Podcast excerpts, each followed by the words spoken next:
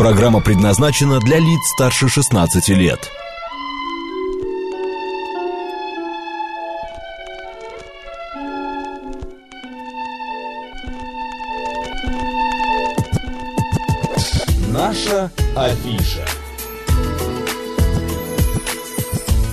12 часов 35 минут в Москве. Всем доброго дня, друзья, в студии Марина Александрова. Макс Челноков. И наша программа, наша афиша, как всегда, когда вы слышите эти звуки, стало быть, у нас в гостях будет интересный собеседник, и о чем-то мы будем беседовать. А будем мы беседовать сегодня с композитором, основателем фестиваля «Биомеханика» Николаем Поповым. Николай, добрый день. Добрый день, здравствуйте. Здравствуйте. Здравствуйте, Николай. Ну, расскажите, пожалуйста, вот с 22 января, это получается с сегодняшнего дня, Да. до 9 февраля в Москве Московской консерватории стартует третий мультимедийный фестиваль современной музыки «Биомеханика». Всё Что верно. это такое? Что это такое, да? Ну, это на самом деле уникальное явление для России, для российского слушателя, вообще для российской музыки, для российского искусства, потому что это единственный фестиваль в нашей стране, который посвящен а, только новым технологиям в музыке, в профессиональной музыке, в, акаде- в академической так называемой музыке. То есть это фестиваль, где мы представляем новые пьесы, перформативные пьесы, специально написанные для этого фестиваля, либо какие-то знаковые вещи, написанные ну, в последние 10 лет во всем мире. А, Это, как правило, разные ситуации, где музыканты взаимодействуют с электроникой, с видео, со светом, а, различные перформативные концерты и так далее. Это какие-то новые, не новые, а молодые музыканты делают э, этот. Это делает Центр электроакустической музыки Московской консерватории, которым, собственно, я и руковожу. Этот центр находится в Московской консерватории, и это уже наш третий фестиваль. А, Он начинался как серия таких концертов э, моего коллеги, композитора Александра Хубеева. Мы с ним вместе основали этот фестиваль и развиваем его. Вот уже третий год он в статусе фестиваля. До этого лет 10 мы делали такие точечные мероприятия, связанные с различными мультимедийными концертами. Но в этом году еще у нас, помимо концертной программы, есть еще э, выставка, которая открывается сегодня вечером в новом пространстве, которое появилось у нас в консерватории. Это арт-пространство Артемьев, которое тоже э, мы, наш центр, э, каким-то образом модерирует, делает там выставки и так далее. И э, в этом году был специально сделан open call для выставки «Электрические сны», который- специально для фестиваля, и вот фестиваль открывается открытием этой выставки. Николай, вы знаете, вот у нас еще впереди 23 минуты беседы, да, вот вы так э, э, заманчиво рассказываете. Если честно, после вот этих рассказов я бы вот не пошел на этот фестиваль. Вот Почему? вы можете как-то заманить нас на ваш Ты фестиваль? имеешь в виду просто проще об этом рассказать? Ну нет, я пока да, потому что пока я не видел, пока я не знаю, я слушаю. Вы можете вот рассказать, что конкретно там будет? Там, я не знаю, может быть, игра на батареях, игра на каких-то инструментах, которые что вот значит, э, и тем более в консерватории. Консерватория это же все-таки храм э, классической музыки, скажем так. А тут вы современной музыкой в консерваторию третий раз. Вас пускают, оказывается, туда еще в Смотрите, третий раз. а, на самом деле музыка Да, всегда вот- была современной. Вот мне нравится. Вот сейчас вот вы- Музыка всегда была современной. Гайден а, для своего времени это очень авангардный современный композитор, который делал Хорошо. какие-то невероятные перформансы, вроде как а, там а, прощальная симфония, да, где все музыканты встают, по очереди уходят, и на сцене остается только дирижер. То есть э, все композиторы, которых мы знаем сегодня, они в свое время были актуальные, современные и очень авангардные. Именно они остались в истории. Что останется в истории после э, сегодняшних э, изысканий музыки, мы знаем позже, но сейчас создается новая музыка. И она никакая там не э, странная, она э, развивает те самые классические образцы, идет по пути как бы развития общей эстетики музыкальной, э, музыкального искусства. То, чем мы занимаемся, появилось в связи с появлением электричества. Да, и когда появилось электричество, в музыку пришла, пришел электронный звук и работа с новыми технологиями. А Мы уже забыли, что существовал такой аппарат магнитофон, например, да, который записывал на магнитную пленку. Это огромное достижение науки э, инженеров, которые работали, бились над тем, как лучше записать и воспроизвести. И вот когда композиторы получили такой материал, как, допустим, запись на магнитную пленку, они обратили на это внимание как на новый материал музыкальный, который можно записать, воспроизвести, а может быть как-то модифицировать, а может быть перевернуть и воспроизвести.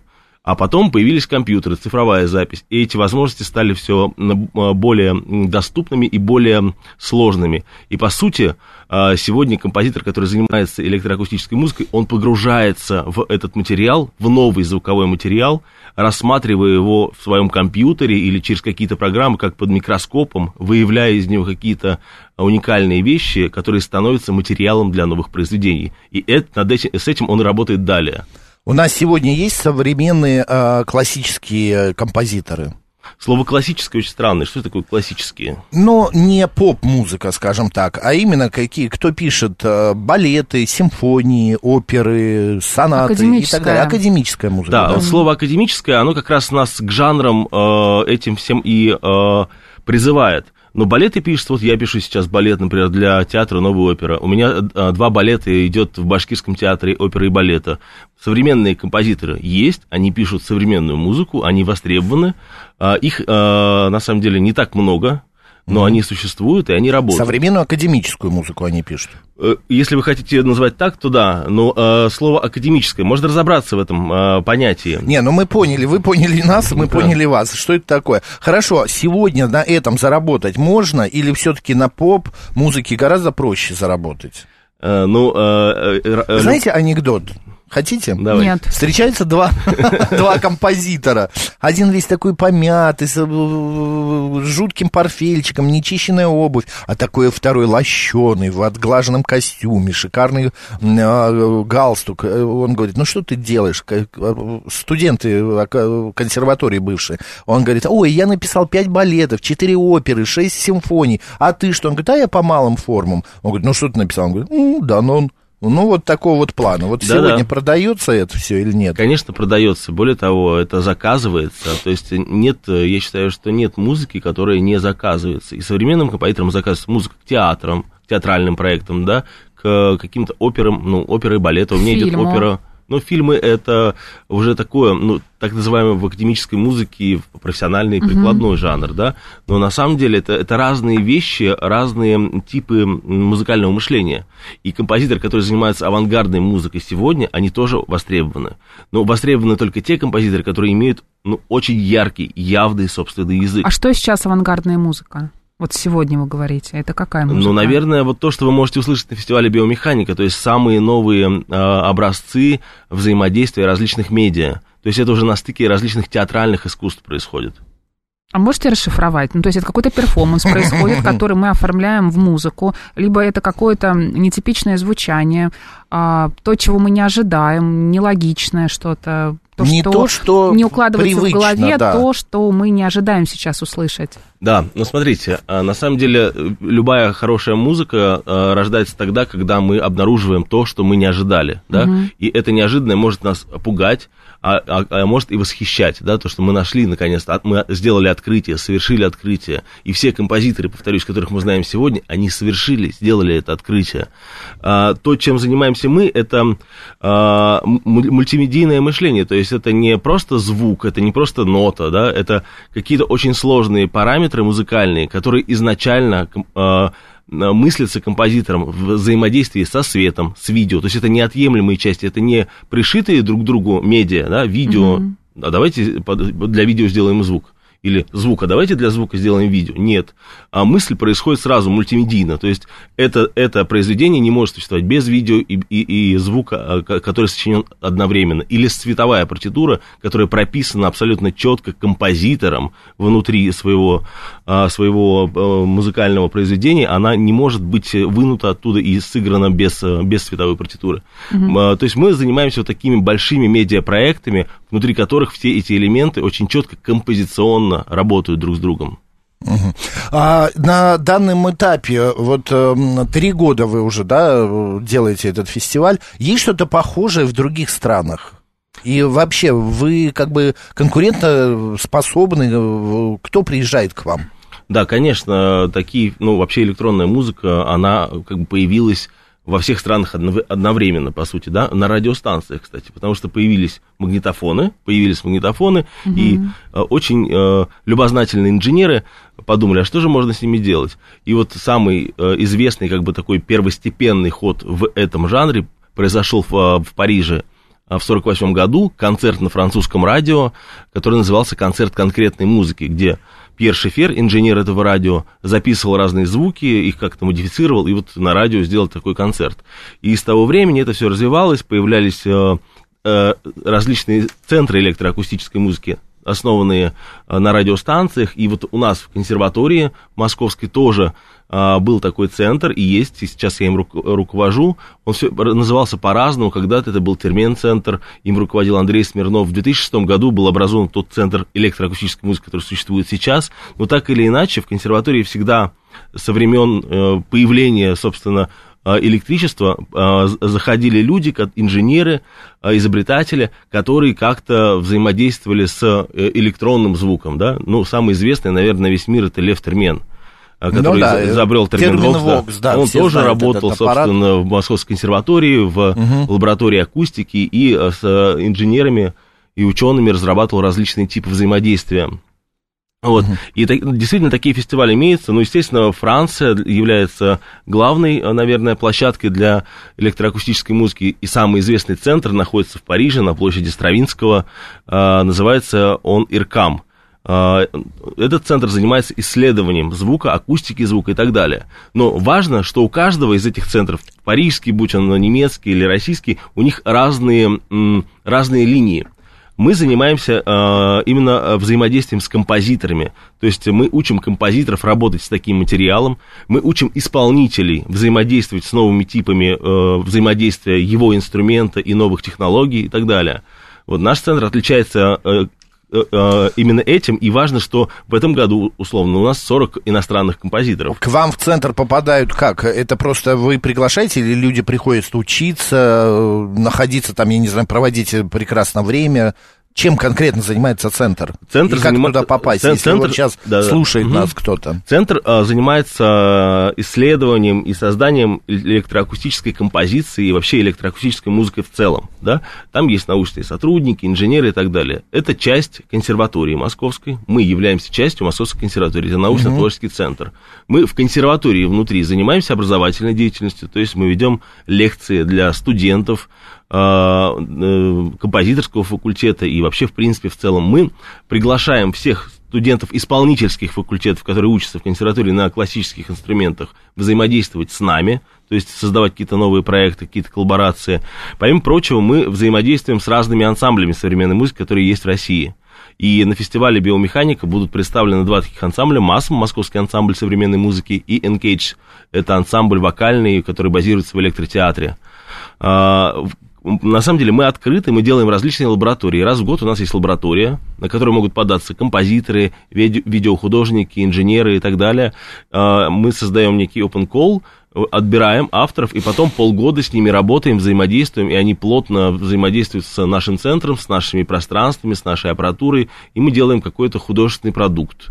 А, условно, это может быть выставка. Вот у нас была такая выставка «Лебедь сдох» в галерее «Солянка». А, Оптимистично звучит. Да, да. А, или «Москва. Звуки города». Это большой проект в электротеатре Станиславский. «Лебедь сдох» круче. Да, «Лебедь сдох» А скажите, Николай, а вот да, у меня вы вот говорите, что вы используете различные мультимедийные, да, варианты для создания новых композиций. Но что, просто просто слушатели Какие не до конца... инструменты да, вы да, используете? Не до конца это понимают, что это такое. Как, как это происходит? Смотрите, там могут быть инструменты, как и классические, то есть, условно, скрипка, виолончель, флейта, угу. рояль. А, но эти инструменты не будут э, звучать в своем э, привычном э, виде. Они, если они классические, они могут быть сняты микрофонами, помещены в какую-то там специальную разработанную программу, где с этим звуком что-то происходит. И слушатель слышит, на самом деле, некий микс между обработанным звуком а, и живым звуком, да, то есть такую микстовую композицию. А, помимо прочего, мы создаем инструменты, просто создаем их физически. Для... Что-то новое придумал? Да, абсолютно. Вот, условно, у нас идет опера «Аскет», э, это опера про Андрея Сахарова, где, О, где мы создали Сахарова уже оперы пишут. Где мы создали инструменты, которые называются релефоны. Что это такое? Э, кабинет Сахарова у нас был оформлен различными девайсами того времени, которые сами либо производили звук, либо с ними можно было взаимодействовать. То есть наш ученый, он, по сути, для нас был музыкант, его э, перкуссионист, который взаимодействовал со, взаимодействовал со своим столом, со своей бумагой, со своим телефоном, ложкой, стаканом, какими-то устройствами, там, осциллографом. Все звучало, все каждый звучало, предмет да, да, звук да. был. И, да, и мы сделали такие большие панели, которые были сделаны из э, реле. Вот когда вы в лифт заходите, нажимаете кнопку, слышите такой переключатель, щелчок, да? Да. Это, по сути, реле, э, они бывают разные, они установлены в разных аппаратах, они просто включают и выключают нечто. Но для нас это звук. И мы из этих реле разного типа создали перкуссионный инструмент, который сам звучит, вот, э, то есть он щелкает по определенной партитуре. Вот. И, и такие вот инструменты, релефоны, которыми а, мы можем управлять, взаимодействовать с ними. Мы создали специально для этого, собственно, для этой оперы, а, и у нас вся, все пространство сцены а, взаимодействует с такими специально созданными инструментами. А, То есть композиторы, помимо прочего, они еще и создают инструментарий для своих новых работ. И этот инструментарий потом может стать арт-объектом отдельным вообще, отдельным произведением искусства. А вы, когда такие вещи делаете, вы свою публику представляете? Ну вот э, кто на Сахарова пришел? Слушайте, Сахаров э, с большим э, успехом шел в э, пространстве музея Москвы, э, и на него он, он всегда имел Я аншлаги. была на презентации, я видела отрывок, да. Да. На самом деле, на самом деле наша публика это все мыслящие творческие люди, которые хотят куда-то стремиться, не только музыканты, художники, медиахудожники, инженеры. Инженеры, которые связаны со звуком и не только со звуком. Допустим, к нам постоянно приходят люди из МИФИ там, и так далее. То есть все математики и физики, которые понимают, что звук это новое какое-то явление, которое открылось на самом деле не так давно, они следят за, за тем, что мы делаем.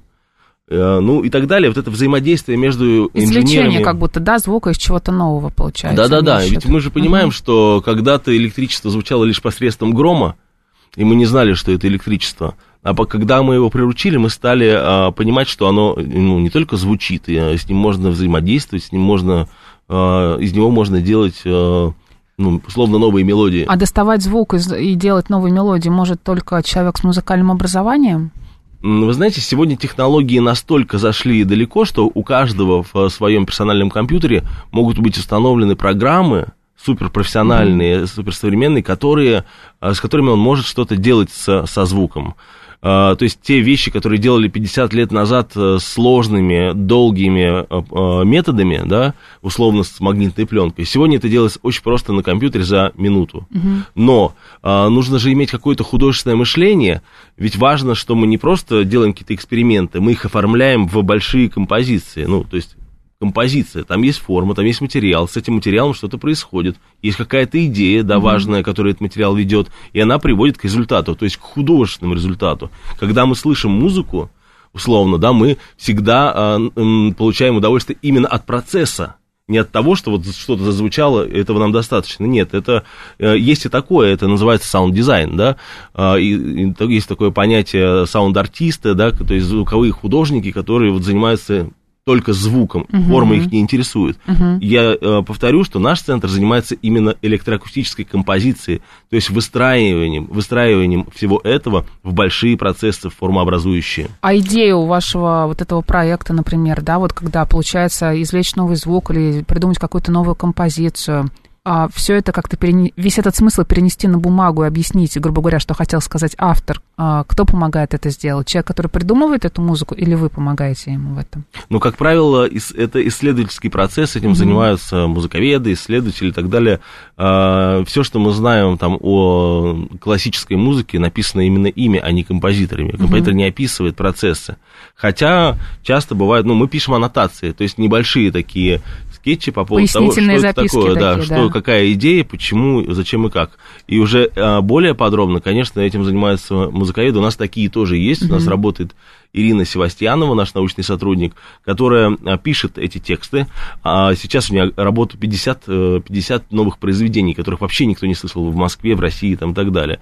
А, Следовательно, их нужно исследовать, изучить э, каждой, разработать, А связаться как с автором. получается, вас- что она может угадать, Да. э, что хотел сказать Как автор? она Это же- понимает. Это же, мне кажется, очень Ну, сло- во-первых, сложно. во-первых, э, мы работаем с живыми авторами. Мгм.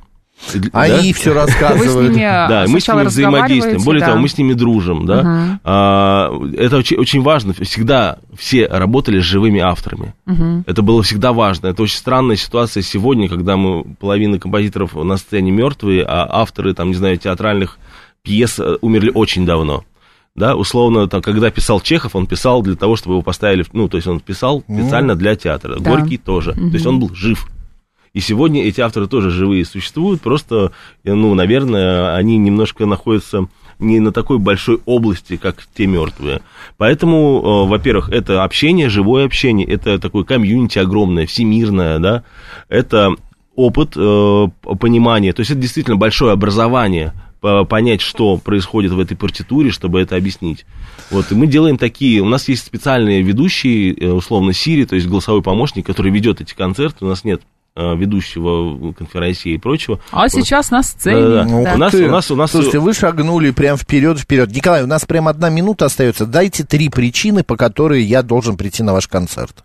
Ну, первая причина, если вам э, интересно все новое, вы обязательно должны услышать это. Мгм, Второе, вы больше никогда и нигде в России этого не услышите. мгм. И- Может, и хорошо.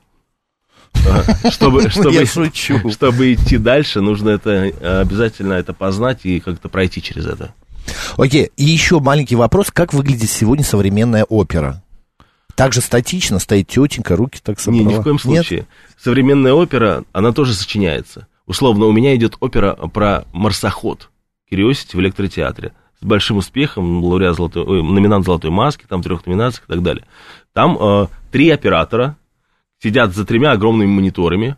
Э, это ЦУП, Центр управления полетами. Они разговаривают. Не рассказывайте, не рассказывайте до конца. Друзья, идите в электротеатр и смотрите а, оперу «Марсоход». Николай Попов, композитор, основатель фестиваля «Биомеханика», был сегодня у нас в гостях. С сегодняшнего дня и по 9 февраля приходите в Московскую консерваторию, что на Большой Никитской, и слушайте новую музыку. Спасибо большое, Спасибо, удачи. спасибо большое. Челноков, Марина Марина... Александрова. Оставайтесь, радио говорит Москва.